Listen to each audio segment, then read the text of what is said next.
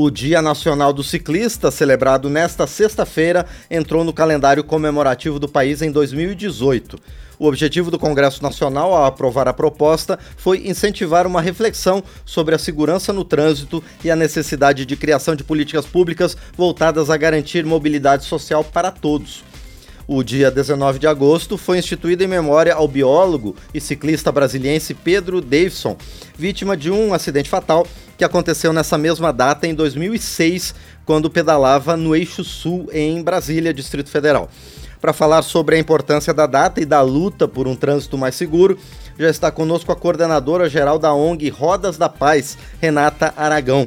Ela também perdeu um filho, Raul Aragão, um cicloativista que morreu no trânsito do Distrito Federal em 2017. Renata, bom dia, obrigado por estar aqui no painel eletrônico. Bom dia, obrigada também pelo espaço. Bom dia a todos que nos ouvem. E também que nos assistem pelo canal do YouTube da Câmara dos Deputados, Renata. É um prazer receber Sim. você aqui para falar sobre esse tema tão importante, né, que mobiliza, praticamente literalmente, né, é, muita gente aqui no Brasil. Renata, 7% dos brasileiros usam a bicicleta como o meio principal de transporte. Como é que a gente pode convencer o cidadão a trocar o carro e usar outros modais mais sustentáveis, como a bicicleta, para se locomover nas cidades? Dando mais segurança. Né? As pessoas ainda têm muito medo de enfrentar o trânsito, a infraestrutura para a bicicleta ainda é insuficiente em termos de ciclovias e ciclofaixas, e aí enfrentar o trânsito um, muito veloz, como é o de Brasília, no caso, é, pedalando, deixa as pessoas inseguras. Isso é um desestímulo enorme, bem como a quantidade de sinistros e de vítimas. Então, cria estrutura de segurança que os ciclistas vão chegar. Mesmo sem ela, já chegam em 7%, Sim. né? Sim. E, e, Renata, dentro dessa perspectiva, qual que é a o que política, qual é o caminho para que motoristas, né, pessoas motorizadas, ciclistas e também pedestres possam conviver em harmonia no trânsito das cidades? Olha, isso envolve uma mudança de cultura também, né? É, que uh, não é fácil, porque a gente vive uma cultura rodoviarista, há muitos anos, principalmente em Brasília, que foi construída com essa concepção, e mudar essa essa chave, como eu costumo dizer, de, de do, dos veículos motorizados individuais para os veículos com propulsão humana, ativo, bom para a saúde, bom para o meio ambiente, ainda não assim não mudamos essa, essa, essa concepção. Então, ah, quem está no carro se sente com muito direito, com muita, como se fossem os próprios donos da rua. E isso é cultura, né? A, a gente tem que ver formas de, de incentivar, de demonstrar, de, de que as pessoas, muitos dirigem os carros durante a semana e pedalam com, como passeio no final de semana e não viram a chave quando estão no carro. Por quê? Porque toda energia, toda forma que funciona o trânsito foi criada uh, para valorizar apenas o carro. Tem sido assim, em grande maioria. Então, tem que ter uma mudança geral dos governos, do, de tudo, para que dê prioridade à mobilidade ativa, de uma forma geral que isso não vem acontecendo. Sim. E, e, Renata, você citou duas vantagens do uso da bicicleta. Um é a questão da saúde pessoal e outra também é o suporte ao meio ambiente. Quais as outras vantagens de um trânsito não apenas em que carros e bicicletas e pedestres convivam, mas em que haja mais bicicletas em circulação? Olha, a vantagem é isso. A vantagem talvez seja a felicidade o prazer, além da segurança, né? Quer dizer, ah, muitas cidades do Brasil são muito fáceis de andar de bicicleta e as pessoas que fazem essa mudança também vivem mais felizes. Quanto mais bicicleta na rua tiver, mais ela vai ser observada e respeitada. Então, o que a gente quer, acha é que o volume vai lutando por espaço e, e também por respeito, né? É, agora, é, é muito difícil aumentar esse volume por conta da insegurança, mas Sim. as vantagens é uma cidade mais humana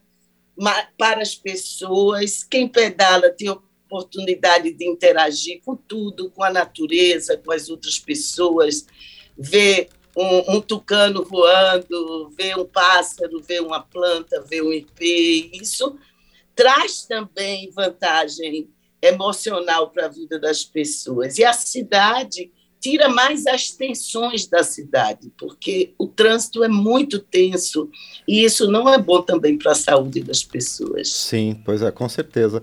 Agora, Renata, você falou das cidades. Quais são as cidades em que o ciclista tem uma vida mais facilitada, em que é melhor andar de bicicleta? Olha, como grandes centros, a gente tem é, Fortaleza tem sido um exemplo porque Uh, o, o, governo tem investido, vem investindo na mobilidade ativa, inclusive ganhando prêmios internacionais, aplicam as multas recolhidas para construir infraestrutura e melhorar. Então, Fortaleza vem sendo um destaque. São Paulo também vem evoluindo, assim, é uma cidade mais difícil, mas tem investido bastante em e, em ciclovias, em ruas mais calmas. O que a gente quer é acalmar o trânsito, para a gente viver com saúde também, né? Então, Curitiba também já avançou bastante e as outras cidades estão correndo atrás. Existe sim também a, a definição, mas é essa mudança de cultura que não traz conforto ainda para os governantes se sentirem assim aprovados numa mudança dessa, né? Então Sim. é um jogo político também de ter coragem de investir na mobilidade ativa, como é assim existem muitas orientações internacionais e o objetivo é um trânsito harmônico, pacífico, onde as pessoas é, mesmo as dos, dos, que estão dentro dos seus veículos individuais, não sofram tanto estresse, né? porque é isso que está acontecendo, é muita, muita impaciência. Por quê? Porque ah, não é assim, temos que acabar com essa cultura da velocidade. A velocidade é uma coisa que engana, é uma coisa que, é, assim, ah, às vezes você alarga pistas, faz viadutos, as pessoas compram uma, mais carros e daqui a pouco aquilo ali está inviável também.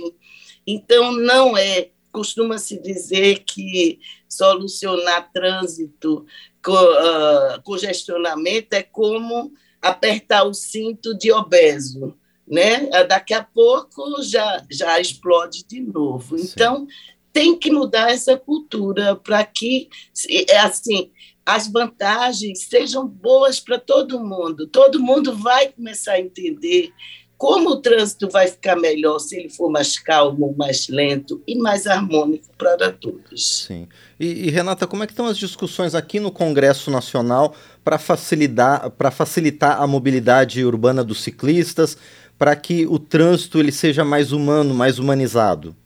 Olha, a gente, a União de Ciclistas do Brasil está com um projeto de redução de velocidades nas vias urbanas, trabalhando dentro do Congresso com esse projeto. Porque a primeira coisa a mudar é a velocidade. As velocidades das vias urbanas, elas têm que ser compatíveis com a vida de quem atravessa a rua, de quem está com a mobilidade reduzida, de quem tem um carrinho de bebê, de quem está a pé. Então, as velocidades atuais não permitem alterações ainda, porque fica até inseguro você, a 80 quilômetros, como é atravessar uma bicicleta na L4, um carro parar para o ciclista atravessar. Não tem como atravessar na L4. E a velocidade é o maior problema. Então, a primeira coisa que a gente, como ciclistas do Brasil todo, através da União de Ciclistas do Brasil, é adequar o código, é, o código de Trânsito do Brasil à política de mobilidade e as diretrizes internacionais que dizem que a velocidade máxima nas vias urbanas tem que ser 50 km por hora, senão não dá para conviver com a mobilidade ativa. Né? Então, vai, vai botar como no eixão as pessoas numa travessia que também não é cuidada, subterrânea, principalmente para o pedestre, o ciclista não tem como atravessar. Então, é, é mudar, é diminuição de velocidades. Então, no Congresso, estamos é, com esse trabalho né, de que porque atualmente cada prefeito pode definir suas velocidades e deve ter um regramento através do Código de Trânsito qual a velocidade máxima numa via urbana, porque a gente está falando de deslocamento para o trabalho, deslocamento para a escola, um deslocamento urbano e velocidades nesse níveis é, não, não há o que se fazer. Quando houve o programa Paz no Trânsito, de, é, na década de 90, que começou-se a parar e foi muito bem sucedido na faixa de ciclista ou de pedestre, teve-se que antes reduzir velocidades. Não dá para parar numa faixa de pedestre numa velocidade incompatível com a frenagem, e senão o outro carro bate atrás. Então, no Congresso, o desafio eu entendo como dois. Né? Um já está mais adiantado com esse programa de reduções de velocidades para que seja humana as vias urbanas, e também é nas questões das legislações de sinistros. A gente entende que a justiça é muito ineficaz, muito branda, não coloca risco para quem mata no trânsito, por exemplo, né? Inclusive com altas velocidades, porque a grande vilã dos sinistros são as altas velocidades. Quer a pessoa ter ingerido bebida alcoólica, outra substância ou não, é a velocidade que ocasiona mais de 50% dos sinistros. E uma velocidade de 80 km por hora numa via urbana é, é inaceitável. A gente convive com isso, mas ela traz a cidade só para os carros, não pensou nas pessoas. Sim, agora, Renata, essa questão da legislação, ela é branda por si só? É preciso torná-la mais rígida? Ou ela é adequada, mas não é é, colocada em prática na justiça? Olha, as duas coisas. Ela é branda e mesmo branda, ainda não, a justiça teria seus meios de usar mais o dolo eventual na interpretação e no enquadramento, né? Porque se a pessoa sai por aí do, com uma máquina, uma tonelada a 120 km por hora, ela tem uma responsabilidade, isso não é acidente, isso não é culposo, e a gente já tem legislação para isso.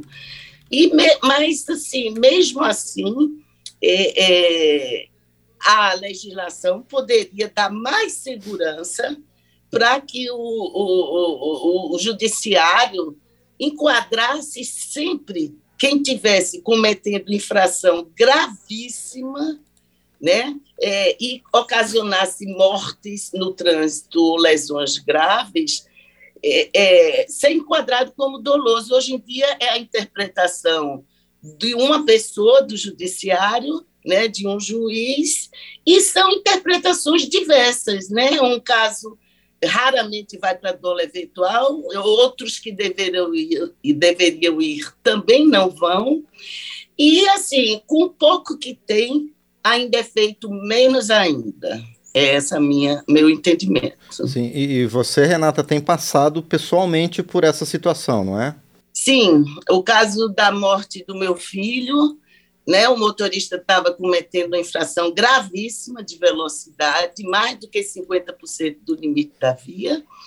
Uh, em primeira instância, foi saiu uma condenação culposa com as penas mínimas que nunca foram implementadas, né, porque ficou subjúdice, e tivemos a surpresa em abril do STJ anulando uma decisão por formalidade da, da segunda instância por um erro da desembargadora.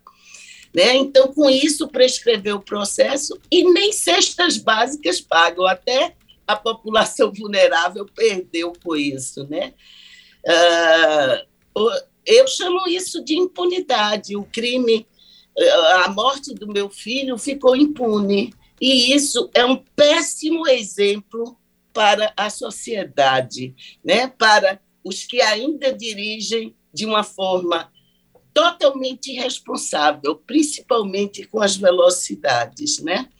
Então, assim, eu penso que tanto é um, um mau exemplo, mas também é um exemplo que deve ser utilizado e eu venho utilizando para denunciar né, que a impunidade para crimes de trânsito. Realmente, o que se tem em, em um caso ou outro, a maioria não vai para nem para julgamento. É, há uns anos atrás, o, o Código Penal instituiu o acordo para não persecução penal, muitos para crimes culposos. Então, muitos crimes de trânsito que deveria estar no dolo eventual, entra nessa oportunidade, faz um acordo no Ministério Público e nem julgamento vai.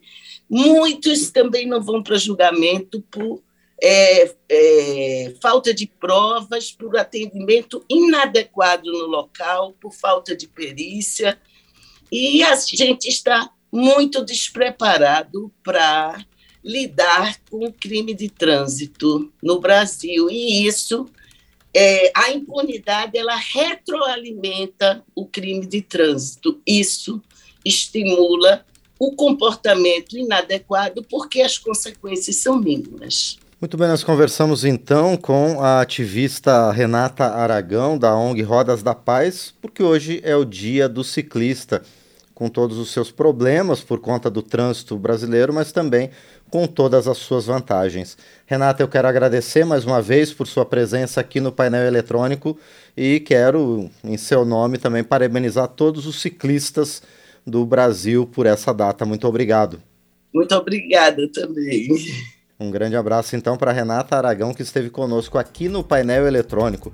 Mas a gente vai continuar a falar sobre esse tema porque, como hoje é o Dia Nacional do Ciclista, a data lembra a importância de um trânsito mais seguro e harmônico e foi escolhida após a morte de um ciclista aqui no Distrito Federal.